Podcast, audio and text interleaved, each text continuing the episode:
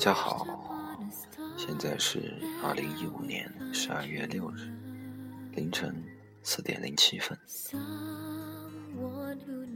总是在凌晨时分为大家录制节目，因为整个世界都安静，安静的可以听见心跳的声音。今天上一江南岸完结之后，还是恢复每周更新，在每周的礼拜四。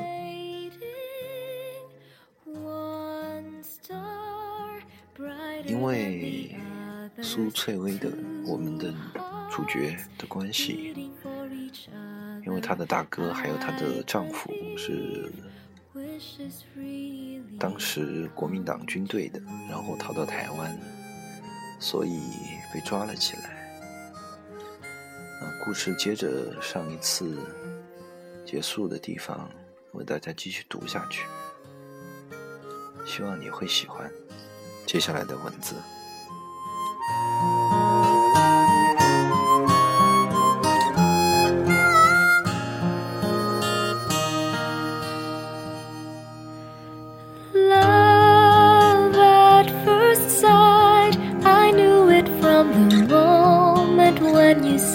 hello. I hoped you felt it too, but we were both so shy. How was I to know?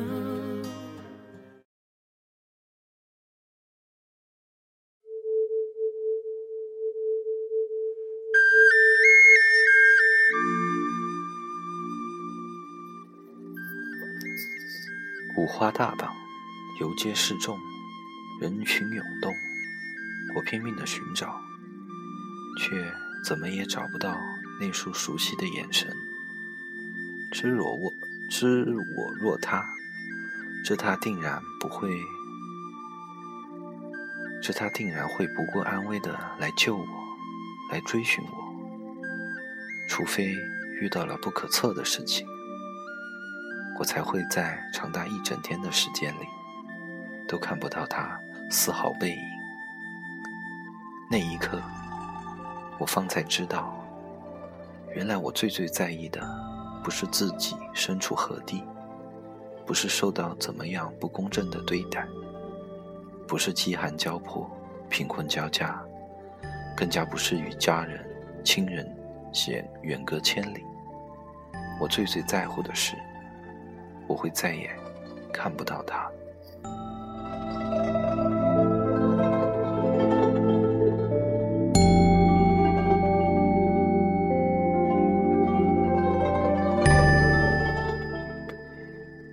夜幕垂落的那一刻，寂静铺天盖地，铁链触碰地面的声音清晰可闻。我觉得自己的心里空掉了一大块。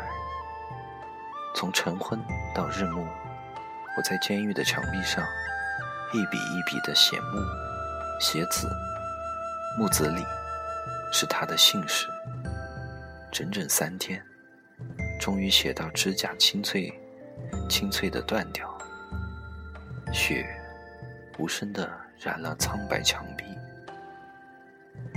那一天的夕阳红得若血，我预感什么事情会发生，开始心神不宁。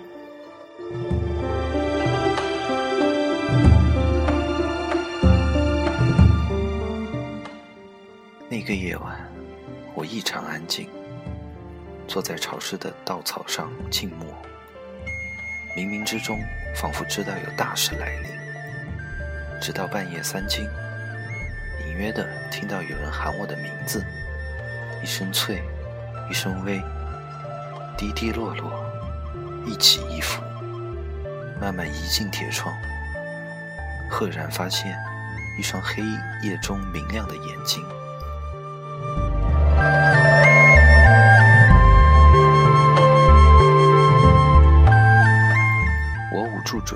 我捂住嘴！不让惊呼惊动警卫，是他来救我。他压低了声音说：“来，跟我走。”我半刻犹豫没有，立刻伸出了我的手。他紧紧捏着我的手指，因了那久违的温暖，手上的伤口竟然丝毫不觉得疼。就这样，我们跑了不知道多久，终于跑到渡口。那里有艘小船，已经在等我们。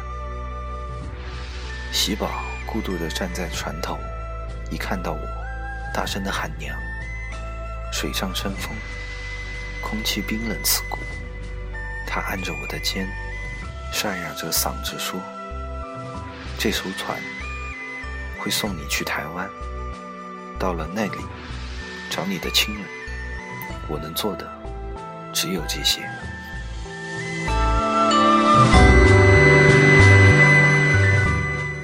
来不及回答，我已被推上了船，船家马上抛锚起航。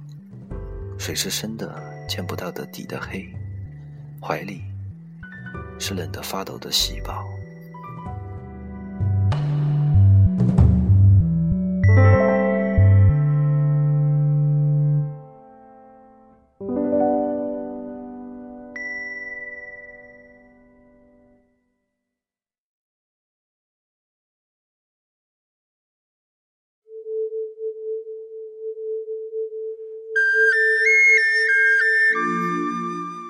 想说，我不想走，我要留在这里看着你一辈子，却对上他坚定眼神，霎时就失去了身影。手心里是那块揉皱了的丝帕，远处有火把通明，追兵到来。李元，原来我们都没有退路了，我们注定此生不能在一起。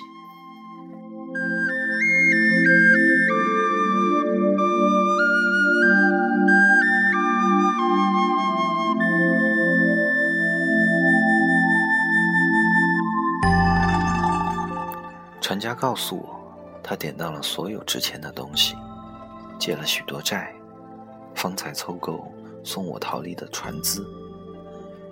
那一刻，水上冰冷的刺骨，夜浓郁的压人肺腑，只有天上的星辰照耀，仿佛初次见到他的那缕目光，这样惊动。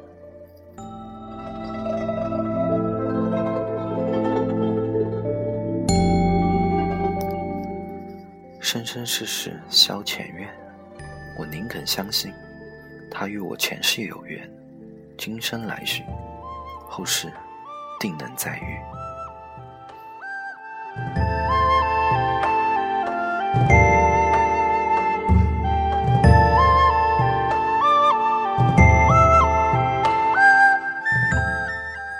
一九五六年的冬夜，漂洋过海，几经周折。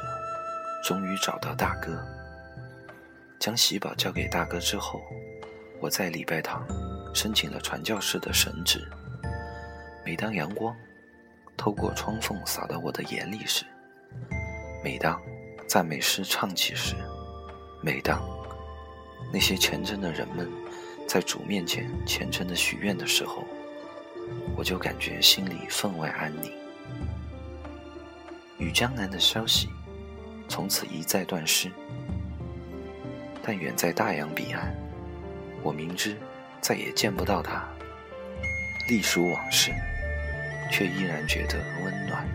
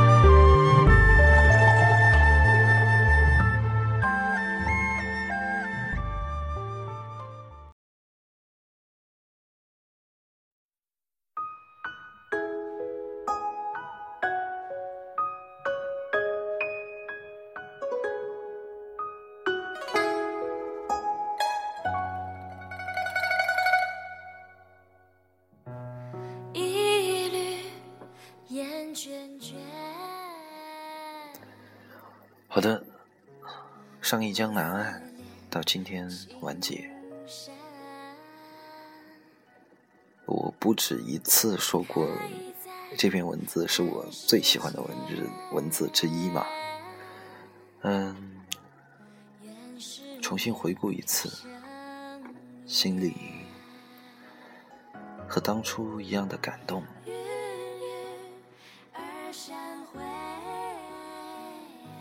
希望你会喜欢。晚安。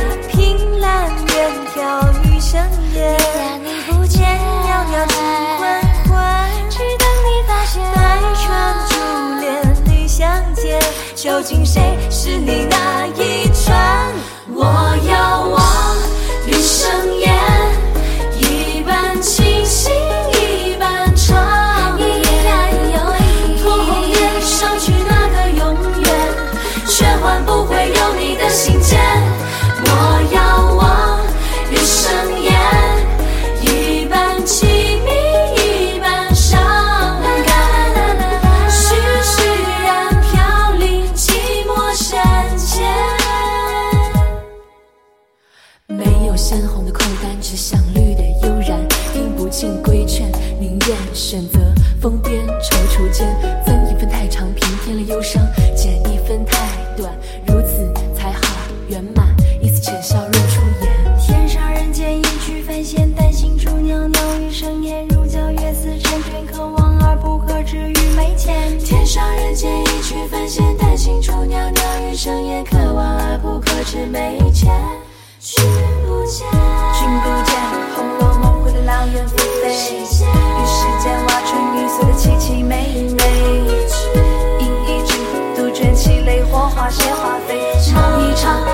细酌，与粉妆相对。